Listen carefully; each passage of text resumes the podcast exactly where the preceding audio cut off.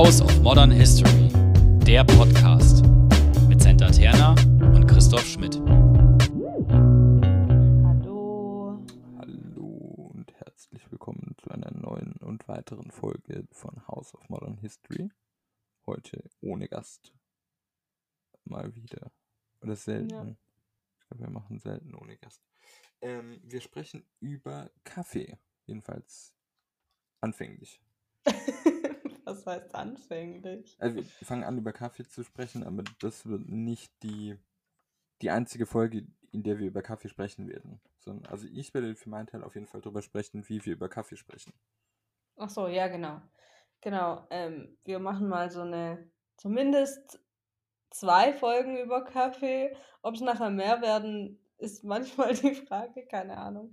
Äh, es werden auf jeden Fall zwei und wir wollen heute so ein bisschen ein paar Eckdaten zum Thema Kaffee machen und dann eben, warum es sich lohnt, auf das Phänomen Kaffee äh, ähm, aus geschichtswissenschaftlicher Perspektive zu schauen.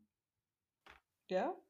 Ich meine, alles lohnt sich nur aus geschichtswissenschaftlicher Perspektive. Ja, natürlich. Sorry. Ich verstehe, ja. Die Fragen gar nicht. Ja, ich meine, ich wollte, ich glaube, du trinkst Kaffee, ich bin mir relativ sicher, aber ich verdränge das, ja. ja, Wie ja, natürlich. Wie? Ja. Ähm, mit Milch. Hafer oder Kuh? Egal, ich mag beides abwechselnd eigentlich. Und zwar kein Milchschaum oder so am liebsten. Am liebsten einfach nur einen Schluck Milch rein. Mhm. Mhm. Ja. Du? Mhm. Ich trinke ihn ohne irgend, in der Regel ohne irgendwas, weil der Schritt zum Kühlschrank halt ein weiterer Schritt ist. Ähm, Also nicht, weil nach dem Motto, oh mein Gott, das ist nicht der wahre Kaffeegeschmack, diese Leute können sich verkrümeln. Hm. Und ich Hm. habe sehr viel Spaß daran, ähm, herauszufinden, wie Kaffee schmecken kann. Und ich glaube, genau, wie Kaffee schmecken kann und nicht wie Kaffee mit Milch schmecken kann. Deshalb trinke ich in der Regel Kaffee ohne Milch. Um die Nuancen besser rauszufinden. Ah ja. Ich meine, Kaffee wird, das ist so ein schlechter Feuilleton-Einstieg, aber Kaffee wird überall auf der Welt getrunken. Es ist Mhm. sicherlich ein globales äh, Produkt. Wird auch nahezu überall angebaut, also auf vier Kontinenten.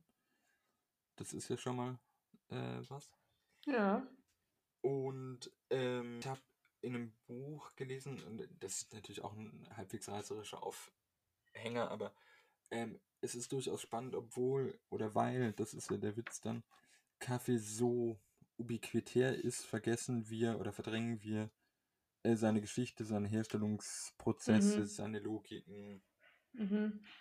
Ich, ja, ich war auch überrascht jetzt, wie wenig ich weiß über Kaffee, als ich mich darauf vorbereitet hatte. Was heißt wie wenig? Also, sowohl was Herstellung angeht, als auch wie Kaffee irgendwo hinkam und wann und sowas. Weil, warum? Ich weiß es nicht. Also, es war halt irgendwie Kaffee ist so ein Ding, das war immer verfügbar bei uns zu Hause, ist es immer noch. Mein Papa findet es auch sehr wichtig, Kaffee zu trinken. Und ich habe das nie hinterfragt groß. Jetzt natürlich so ein paar Dinge, die weiß man dann schon und auch mit, wo es angebaut wird. Und ich meine, ja, eher südliche, wärmere Länder, da wird man dann schon wissen, wie es läuft. Aber ja, so genauer beschäftigt hatte ich mich halt nicht wirklich. Und ich glaube auch zum Beispiel viel weniger als du.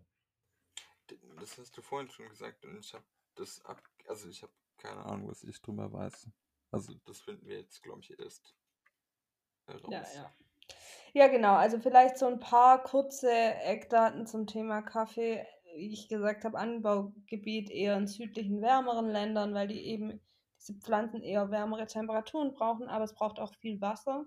Das wusste ich zum Beispiel nicht, dass es so krass viel Wasser braucht. Auch ja der Prozess dann, um's weit, um diese Bohnen weiter zu verarbeiten. Ähm, ich meine, da gibt es zwei Methoden eben.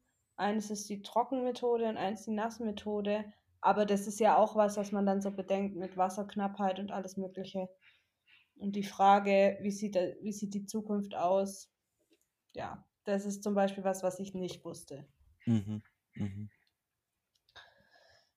Ganz grob vielleicht, es gibt so vier Schritte. Das erste ist eben, wenn du die Bohne dann geerntet hast, also bei der Nassmethode jetzt, ist aussortieren, waschen, dann muss man sie schälen. Dann werden die restlichen Überreste entfernt und dann muss man sie wieder waschen und dann eben trocknen.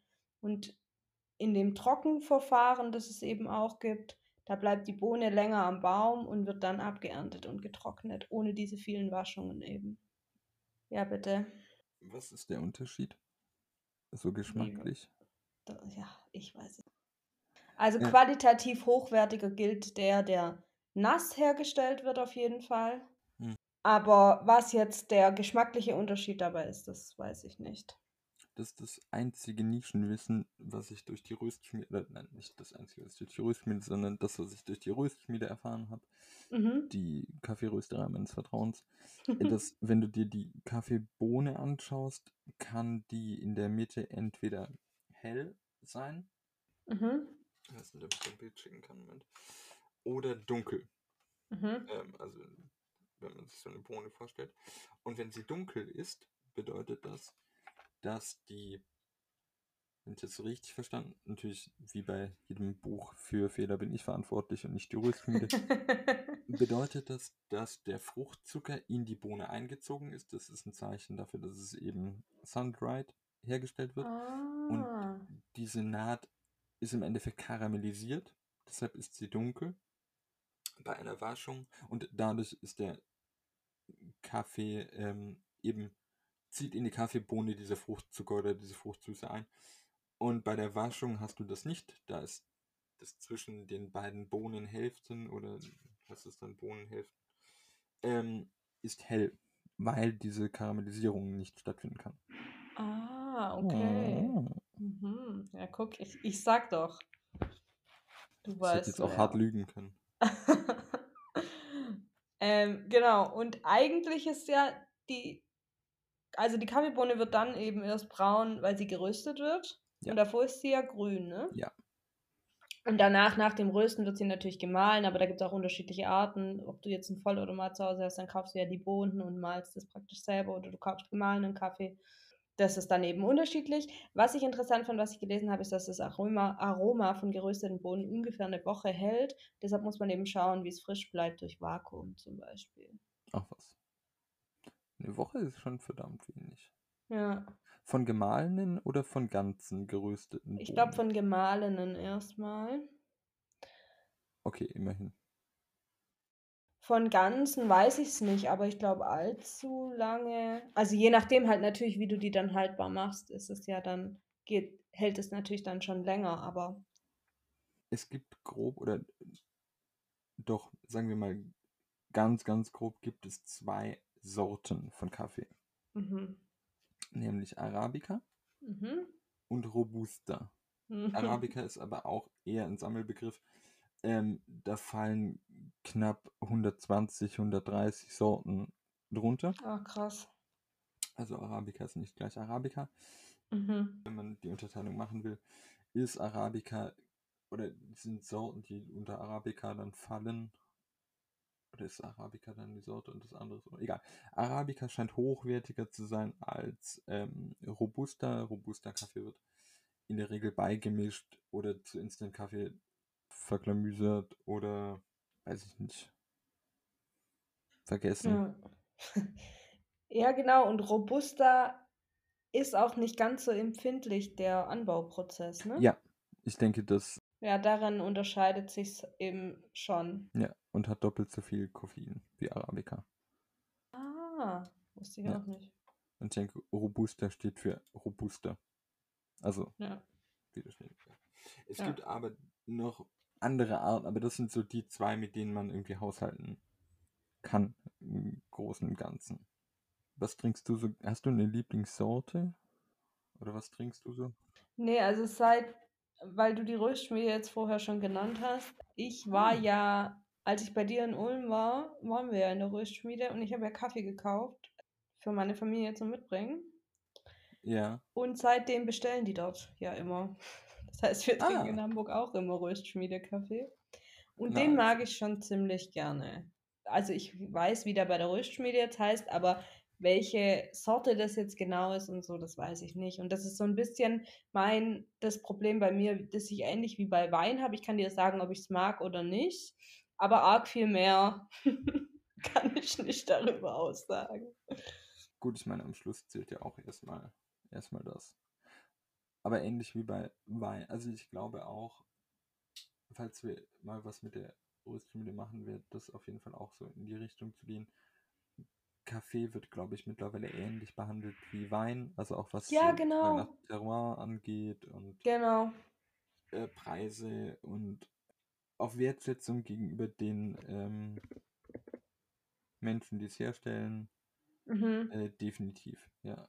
Und für Kaffee kann man auch richtig Geld liegen lassen.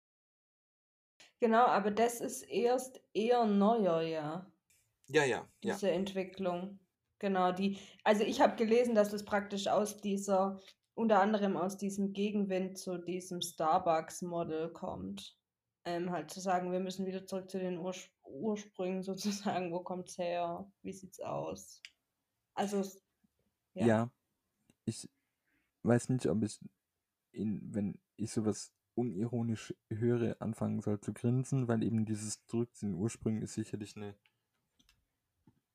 ein Narrativ, was es so auch nicht gibt und eher eine, eine neue Form mit historischen Bezügen herzustellen versucht. Also, Ja, ja, natürlich, aber ich meine jetzt Ursprung im Sinn von Herkunftsland des Kaffees, wo, also, ja, es geht um wo bewusste, kommt dies, ja, ja, ähnlich wie eben wie auch bei allgemeinen Genussmitteln mittlerweile. Nur ja, kann man bei Kaffee schwerer irgendwie sagen, dass es regional hergestellt wird. ja. Ich wollte nur sagen, vielleicht, weil wir es bisher noch nicht gesagt haben, ursprünglich kommt Kaffee, also dieser wilde Kaffee, aus der Region Ostafrika, also heute Äthiopien, ähm, und wurde von der Bevölkerung dort schon früh genutzt, aber hauptsächlich für Rituale, wo sie diese Bohnen gekaut haben. Ähm, das hatte ich noch gelesen. Ja, da gibt es auch verschiedene. Also das ist eine Sache, die man, glaube ich, mit, ähm, mit oder am Beispiel von Kaffee auch machen kann, ist so Gründungsmythen äh, sich anschauen. Mhm. Also es gibt die Grundidee, dass ähm, ein junger Äthiopier äh, gesehen hat, wie irgendwelche Ziegen auf einmal eskaliert sind, weil sie eben die Beeren des Kaffeestrauches genascht haben und dann hat er gedacht, oho, nicht schlecht und konnte dann damit in einer Erzählung äh, länger nachts oder problemloser nachts beten. Ah, okay. Oder hat sie ins Feuer geworfen, weil er gedacht hat, was ist das für ein Kram und fand diesen Geruch aber so anregend. Ah ja, mhm. Da gibt es relativ viel, aber es gibt eben auch, wie du äh, gesagt hast, sehr viele Geschichten, in denen es um den Einsatz von Kaffeebohnen, ob das jetzt Kaffee ist oder in welcher Form Kaffee dann, äh, das ist, wäre noch zu diskutieren, äh, Mhm. eingesetzt wurde. Würde ich Ja. sagen, ja. Genau, und die nächste Station von Kaffee ist dann Jemen. Ich, ich überspringe jetzt bestimmt ganz viel. Ja, ich glaube, da liegen auf jeden Fall 100 Jahre dazwischen, aber das Da ist liegt dafür. richtig viel Zeit dazwischen, genau. Was tut sich im Jemen? Erzähl. In den 1450er Jahren wurde, es nach, wurde Kaffee nach Jemen importiert. Hast du diese, Mhm. diese Daten auch? Ich, ich finde, also ich habe jetzt ein paar Dinge gelesen zu Kaffee und ich glaube, man ist sich noch nicht so ganz einig bei manchen Dingen, habe ich so das Gefühl. Mhm. Vom Jemen aus kommt's dann, kommt Kaffee dann wird Kaffee dann weiter verbreitet. Mhm. Und erstmal auch in muslimischen Ländern stark verbreitet. Ja. Dann kommt es erst nach Europa. Und ich hatte auch gelesen, was ich auch spannend fand, dass äh, am Anfang in diesen in muslimischen Ländern, wo dann eben angefangen wurde, Kaffee zu trinken, war die Frage, ist es überhaupt vereinbar mit der Religion, Kaffee zu trinken? Oder ist es, sollte das so verboten werden wie Alkohol? Also fällt es in die gleiche Kategorie sozusagen? Genau, da Mhm. gab es am Anfang eine ziemliche Diskussion drüber. Es ist nicht als verboten deklariert worden. Mhm. War weit verbreitet in muslimischen Ländern und kam dann nach Europa. Mhm. Genau, und dann hatten unterschiedliche europäische Empire ihre Finger im Spiel. Ja. Ähm, vor allem Niederlande, die in Java Kaffee ja angebaut haben dann ähm, ab Ende des 17. Jahrhunderts. Jahrhunderts. Mhm. ähm, haben dort dann eben auch angefangen, das kommerziell zu verkaufen und anzubauen. Und Anfang des 18. Jahrhunderts dann auch nach Amsterdam verschifft. Ja. Genau, Ja. und ähm, gerade Niederlande hat das dann ziemlich weit ausgebaut, auch auf anderen Kontinenten, wo sie Kolonien hatten, dort Kaffee angebaut. Und die Produktion im Jemen geht dann immer weiter zurück. Mhm. Und was ich auch gelesen hatte, was ich super interessant fand, ist, dass das spanische Empire eher weniger beteiligt war, weil die haben sich auf Kakao konzentriert. Ja. Genau. Für die war Kaffee nicht so interessant. Ich weiß auch nicht, nicht so viel über das spanische Empire, aber ich dachte, dass die auch in den Regionen, also die haben sich auf Süd- und Mittelamerika, also klar, dort kann man auch, wie wir sehen werden, Kaffee oder wie man heute äh, weiß, Kaffee anbauen, aber von diesen ursprünglichen, also Ja. ähm, die Niederlande hatte einfach im, in den Gebieten ähm, um das Mittelmeer rum und Richtung Indien und eben Java schon länger ihre Finger im Spiel und bei Spanien weiß ich nicht, ob die sich sehr stark auf Südamerika konzentriert haben und dann halt Kakao kam. Ja, genau. Also ich weiß auch nicht so viel über das spanische Empire. Ich glaube, alles, was ich da weiß, weiß ich von Vorlesungen von Herrn Brentle und das ist. Ah ja, spanische nicht Erbfolgekriege. So. Ja, genau. Hast du deine Prüfung absolviert? Nee, die habe ich zu Napoleon gemacht. Wie du. Ich? Du doch auch. Du warst doch vor mir dran. Das ist lange her. Äh, Hm. das ist bei mir definitiv sehr lange her. Kann sein, ja. Mhm, mhm, Ja. mhm. Äh, genau, Mitte des 19. Jahrhunderts wird Kaffee dann ein industrielles Produkt oder ja. Ähm, und Brasilien wird dann auch irgendwann eben Hauptexporteur. Weil wir jetzt gerade auch Mhm. ähm, Südamerika da nochmal angesprochen haben, das kommt eben erst später, dass Brasilien da so Ja. einsteigt, sag ich mal. Trotz allem, genau, dass da Brasilien dann irgendwann Hauptexporteur wird, haben andere, auch das französische Empire zum Beispiel, hat in Laos Kaffee ähm, eingeführt und angebaut. Also da laufen dann eben parallel alles ab. Ja. Von verschiedenen Empiren, die an unterschiedlichen Orten anbauen und exportieren. Ja. Das vielleicht mal grob so Beginn des Kaffeehandels, wobei ich eben ich nie weiß, ob bei sowas Handel jetzt wirklich der angebrachte Ort ist in einem Kolonialverhältnis, aber gut. Ja, Warenmigration. Ja. Ich meine, es wird ja dann eine Handelsware. Äh, Ja, ja, das stimmt schon aus der Sicht betrachtet schon, aber wenn ich an Handel denke, das erste, also oder die erste Assoziation ist halt immer das irgendwie gleichberechtigt, ich tausche was gegen was sozusagen und das ist halt oft nicht. nee, genau, aber, also ich finde, das ist jetzt so eine ideal, idealtypische Variante, aber ich glaube, Handel läuft selten mit Gle Gleichwertigkeit. Das ist ja das Ja, Problem dieses. Systems. My sweet summer child. Oh, wir sind beide gleichberechtigt. Und wenn wir nun genug miteinander reden, wird alles gut ausgehen. Gutes Stichwort. Was sagt Habermas? Der Habermas sagt viel, auch was zu Kaffeehäusern, die entstehen. Im, also, oder sagen wir es so, irgendwann in Europa entstehen dann Kaffeehäuser. Mhm. Das erste tatsächlich in England. Mhm. Und das fand ich verblüffend. Ja? Ja, weil äh, wenn ich an England und Getränk denke, dann denke ich an Tee, aber nicht an Kaffee. Ach so, ja. Das mag, ja, das mag sein. Ja. Und zwar ungefähr 1650er irgendwann. Ja. Ähm, genau, und dann gab es ziemlich schnell relativ viele Kaffeehäuser in Europa und die sind dann eben Räume für sozialen, kulturellen, politischen Austausch ziemlich schnell. Man trifft sich eben mit Menschen, sitzt dort und redet und es kommt auch eben zu Interaktionen mit Fremden eigentlich.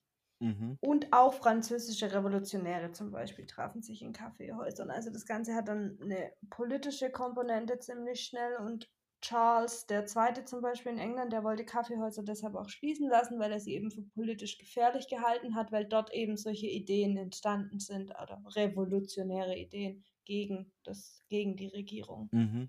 Genau, und auch Habermas hat hier ja einen in Strukturwandel der Öffentlichkeit Kaffeehäuser als Beispiel genommen für diese bürgerliche Öffentlichkeit Mhm.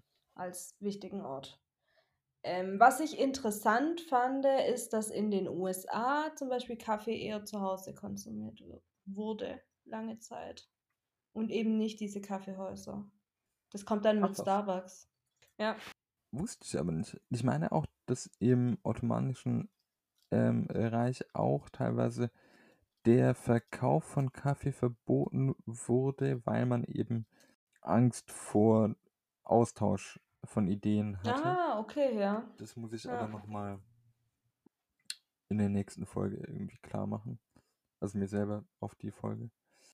Genau, ja. Oder ein Phänomen, bei dem ich immer wieder beim Lesen nochmal draufgestoßen bin, war Instant-Kaffee. Und zwar die Herstellung am Anfang ist gleich, aber es wird anders gemahlen. Und richtig verbreitet wurde es durch den Zweiten Weltkrieg. Okay. Also ungefähr, also es laufen natürlich wie immer mehrere Dinge parallel, aber in den 19 oder 1930 im Zuge auch der großen Depression hat Brasilien zu viel Kaffee und die Frage ist, wie kann man den Kaffee anders verwerten? Und dann kommt es dann schon ziemlich schnell zu einer Nestlé-Kooperation. Wir kennen alle den Nestlé Instant Kaffee, glaube ich. Mhm. Und der wird dann eben zu Instant-Kaffee verarbeitet. Und in den beiden Weltkriegen, vor allem im Zweiten Weltkrieg, wird es dann ähm, den US-amerikanischen Truppen mitgegeben. Ah ja. Weil einfach, einfach mitzunehmen, einfach zuzubereiten.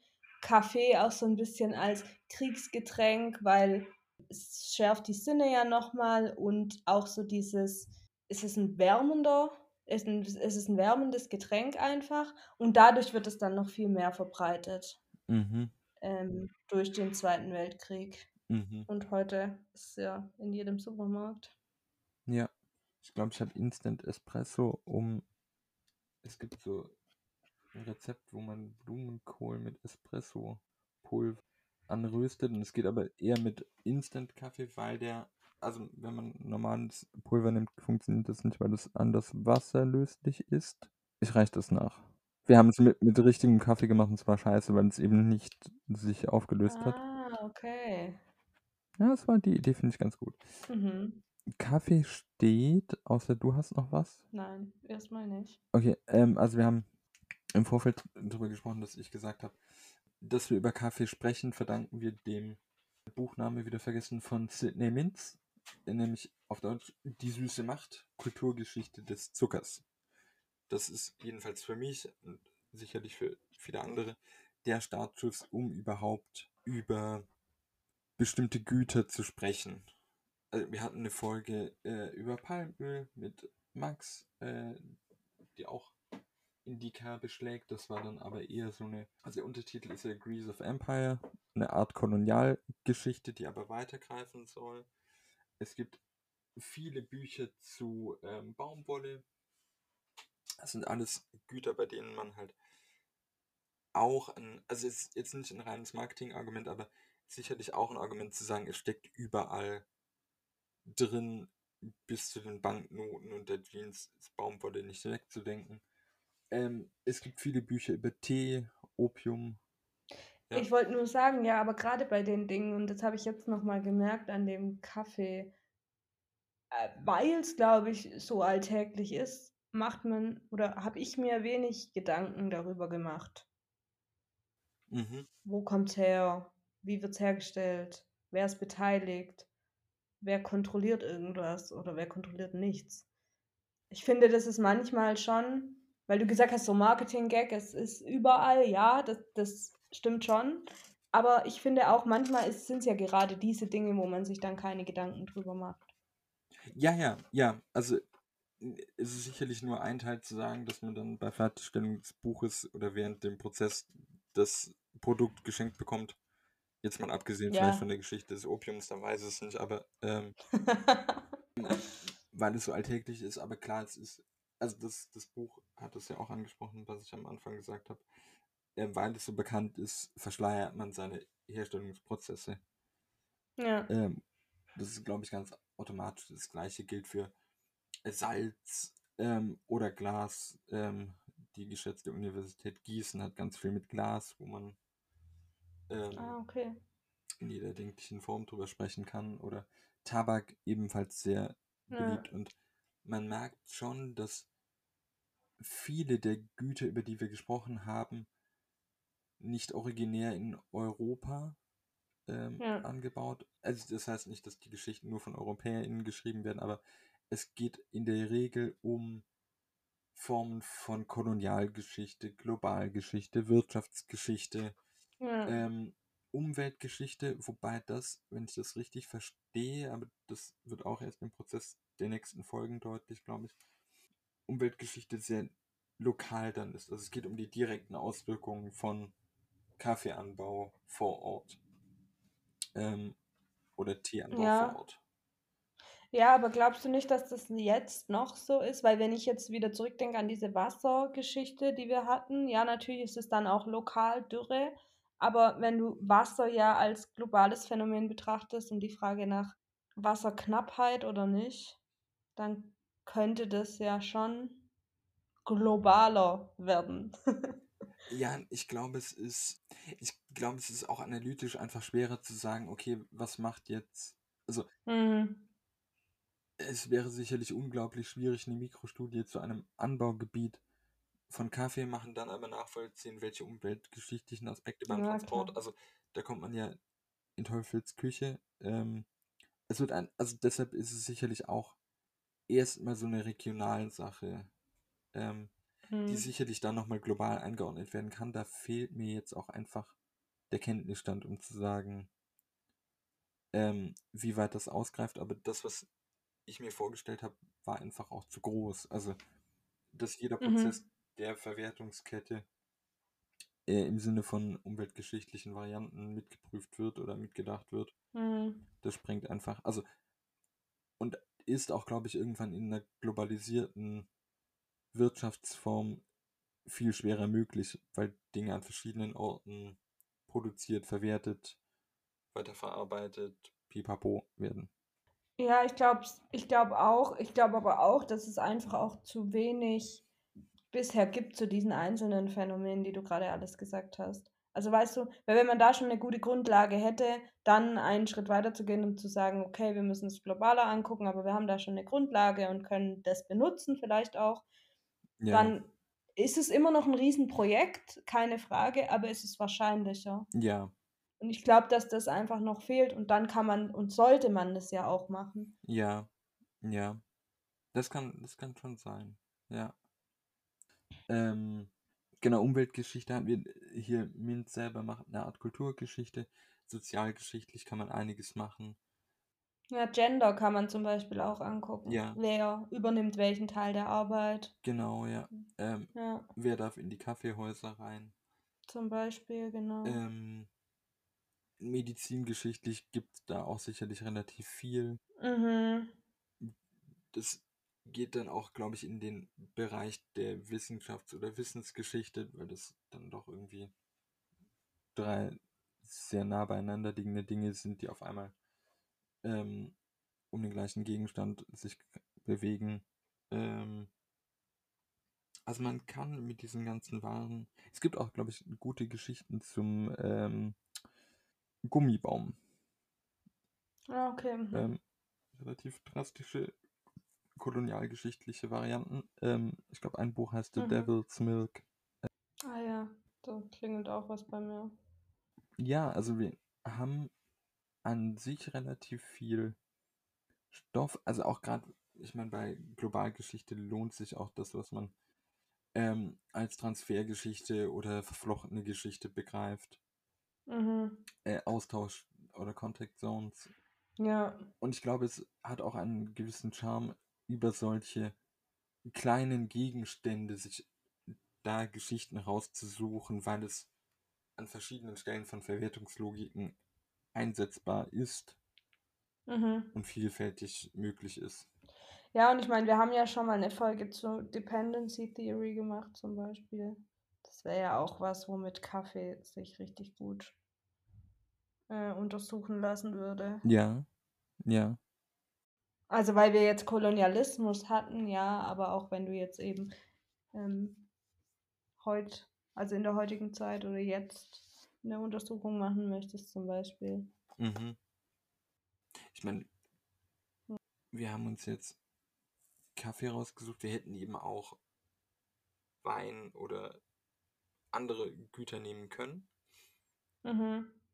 Also was ich an Kaffee schon interessant finde, ist so dieses Zwischending zwischen, auf der einen Seite ist es ja schon ein Luxusgut, irgendwie, aber auf der anderen Seite ist auch überall verfügbar. Klar sind es dann unterschiedliche Qualitäten von Kaffee wahrscheinlich, aber es ist ja trotzdem irgendwie beides.